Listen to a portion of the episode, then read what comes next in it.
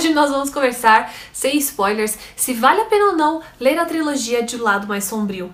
Assim como eu tenho feito com todos os livros que eu li esse ano, vai ter vídeo aqui no canal separadamente sobre cada um dos livros da trilogia do Lado Mais Sombrio, com spoilers. Mas eu decidi que eu vou fazer vídeos também onde eu converso se vale a pena ou não ler o livro, porque tem gente que não gosta de vídeo com spoiler e acaba não assistindo os outros vídeos, e é por isso que eu vou começar a fazer vídeos sobre as sagas, duologias, trilogias sem spoilers, para que você veja se esse livro é pra você ou não e tente lê-los caso seja do seu agrado. Tendo dito isso, O Lado Mais Sombrio é uma trilogia inspirada em Alice no País das Maravilhas. E eu já falei aqui no meu outro vídeo sobre uma outra saga mais 18 chamada Alison's Adventures in Underland, que eu sou aficionada em Alice no País Maravilhas. Eu amo qualquer coisa relacionada a Alice, a Rainha de Copas, Coelho Branco, qualquer coisa. Então, o lado mais sombrio é inspirado na história do Lewis Carroll. E antes de começar, eu gostaria de pedir para vocês se inscreverem no canal. Estamos quase batendo os mil inscritos e eu tô muito, muito, muito feliz. E sem mais delongas, vamos falar sobre a criação de mundo. Acho que como todo fã de Alice no País das Maravilhas, o que realmente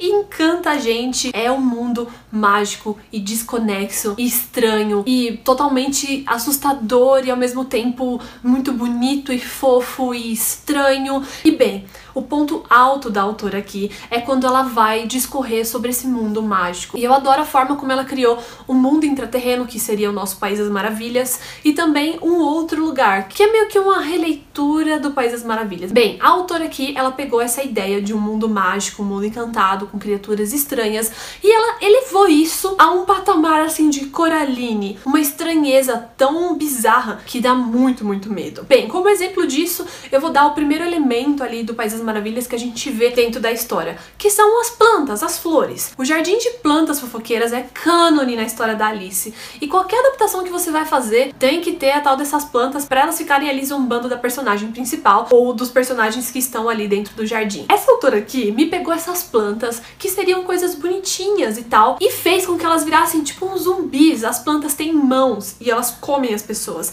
E é tão tão No terceiro livro a gente tem também esse outro mundo chamado Um Outro Lugar e ele é muito, muito interessante. A gente tem toda uma subversão do que é perigoso e do que é inofensivo. Eu gosto muito que os jacarés, eles não fazem nada com os dentes, no máximo uma cosquinha, só que as borboletas, elas podem te matar porque ela tem asas que cortam e isso é muito, muito legal. Os personagens, eu já tenho que falar que eu não gostei muito. E eu gostaria de conversar um pouquinho com vocês separadamente sobre eles. Morfeu, eu acho que é o ponto alto da história. Ele é um personagem muito interessante, persuasivo, atemporal. Ele manipula todas as pessoas e ele tem objetivos, mas ao mesmo tempo em que ele é arrogante e narcisista, ele também tem um lado bem sutil e delicado. E ele é o famoso cadelinha da personagem principal que a gente, tipo, adora. Talvez a mãe da Alissa seja a minha segunda personagem favorita. Por quê? No primeiro livro, a gente tem, bem ali no comecinho, um pouquinho da história dela, e quando a gente chega no final, a gente descobre coisas sobre ela. E aí no segundo livro, onde a gente acha que a personagem não pode evoluir mais, a gente tem outra reviravolta que é muito interessante. Então, a mãe da Alicia para mim, ela é uma personagem que sempre está evoluindo e ela sempre está diferente e me chama muito a atenção a forma como o caráter dela é formado. Tirando a mãe da Alicia e o Morfeu, eu preciso falar que o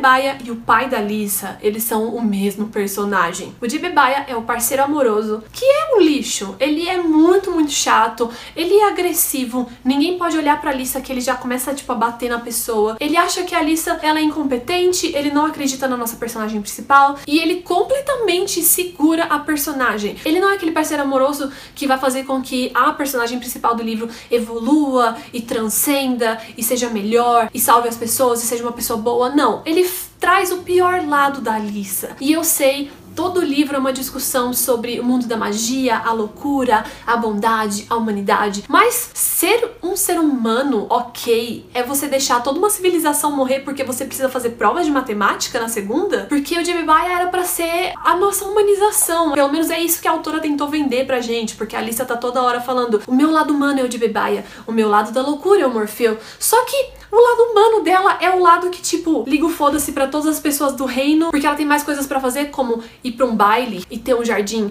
Tipo, eu não sei, eu fiquei muito chateada com o Jibebaia. Ele para mim é quase um vilão, porque o Jibebaia, ele simplesmente agride o Morfeu várias vezes. Tem um momento ali na história que o Morfeu tá tentando curar a Alice porque ela se machucou.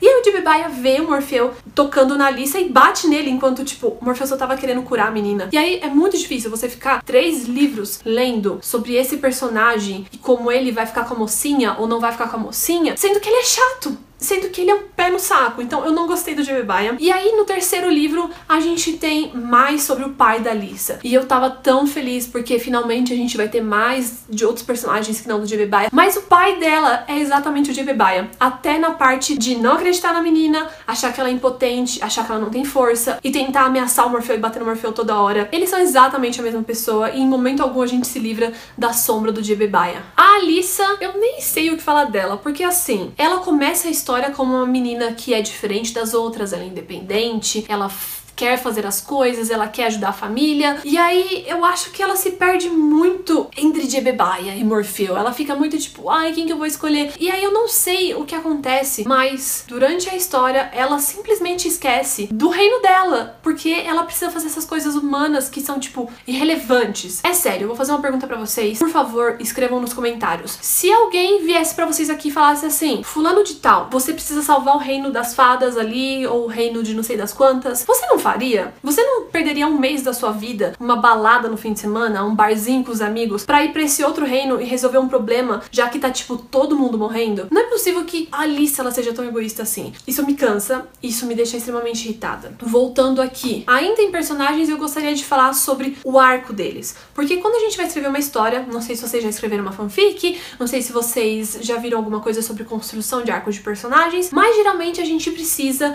que um personagem ele comece num ponto e termine no outro com uma lição de moral, com uma mudança, com um novo olhar, com uma nova missão. Se ele começou o livro triste, ele vai passar feliz. Se ele começou sem amigos, ele vai terminar com amigos, ou vice-versa, ou ele vai se tornar um vilão. A gente tem que ter um arco de personagens. E eu acho que o único personagem que realmente tem um arco definido nessa série é o Morfeu. O Morfeu ele começa de um jeito e ele termina completamente diferente e a gente entende o personagem, a gente sabe de onde ele veio, para onde ele vai. Todas as vezes que ele faz alguma coisa, a gente acha que é uma coisa, mas é outra. Então eu gosto muito, muito do arco do Morfeu. Já a Alissa, que é a nossa personagem principal, eu tenho um pouco de dúvidas sobre o arco dela, porque desde o começo a gente tem essa impressão que ela pende para um dos lados, a bondade e a loucura. Não sei se isso são opostos, mas é isso que ela acha que é. E eu achei que em algum momento ela fosse pender totalmente pra loucura ou totalmente pra bondade, e ela sempre fica ali no meio termo. Não sei, eu não vi ela indo pra loucura de uma vez só e voltando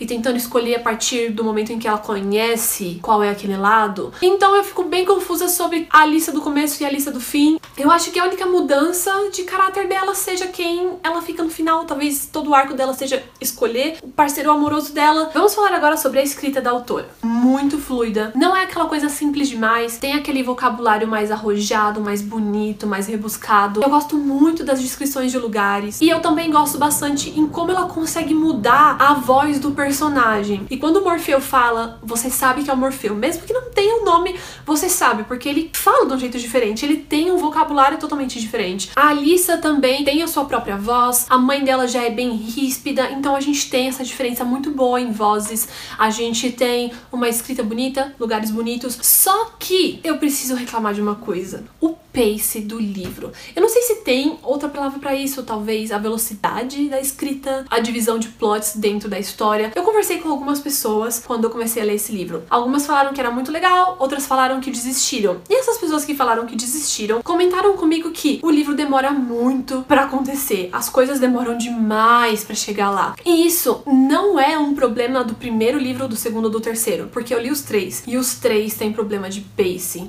Então, assim, o primeiro livro demora em torno de 35% pra gente ir pro País das Maravilhas. Inclusive, um amigo meu chamado Carlos, ele desistiu exatamente um capítulo antes da Toca do Coelho, porque nada tinha acontecido na história. É a Alissa trocando de roupa, a Alissa pegando o carro, a Alissa indo no mercado e nada acontece. E no segundo livro é a mesma coisa. Pouca coisa acontece no começo e aí no fim a gente tem um monte de plot. E o terceiro livro é a mesma coisa. Nada acontece no começo, no meio tem algumas intrigas assim meio que relevantes e nos últimos 30% tem tanta reviravolta que você fica confuso.